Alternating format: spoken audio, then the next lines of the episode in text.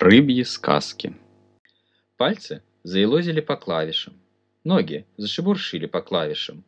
Многотонная стая волн звука вырвалась из сотен блестящих труб.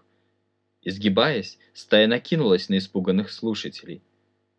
Стала их давить, вжимать в бархатные кресла, выдавливая слезы, слюни, всхлипы, сдавленные покашливания, потребность бежать. Тех, кто вскакивал, не выдержав, хватали двери, а стаи вдавливали уже в теплое жесткое дерево, пока не отжимали последние чувства. Наевшись, они опадали, зажатые ладонями. Люди уходили.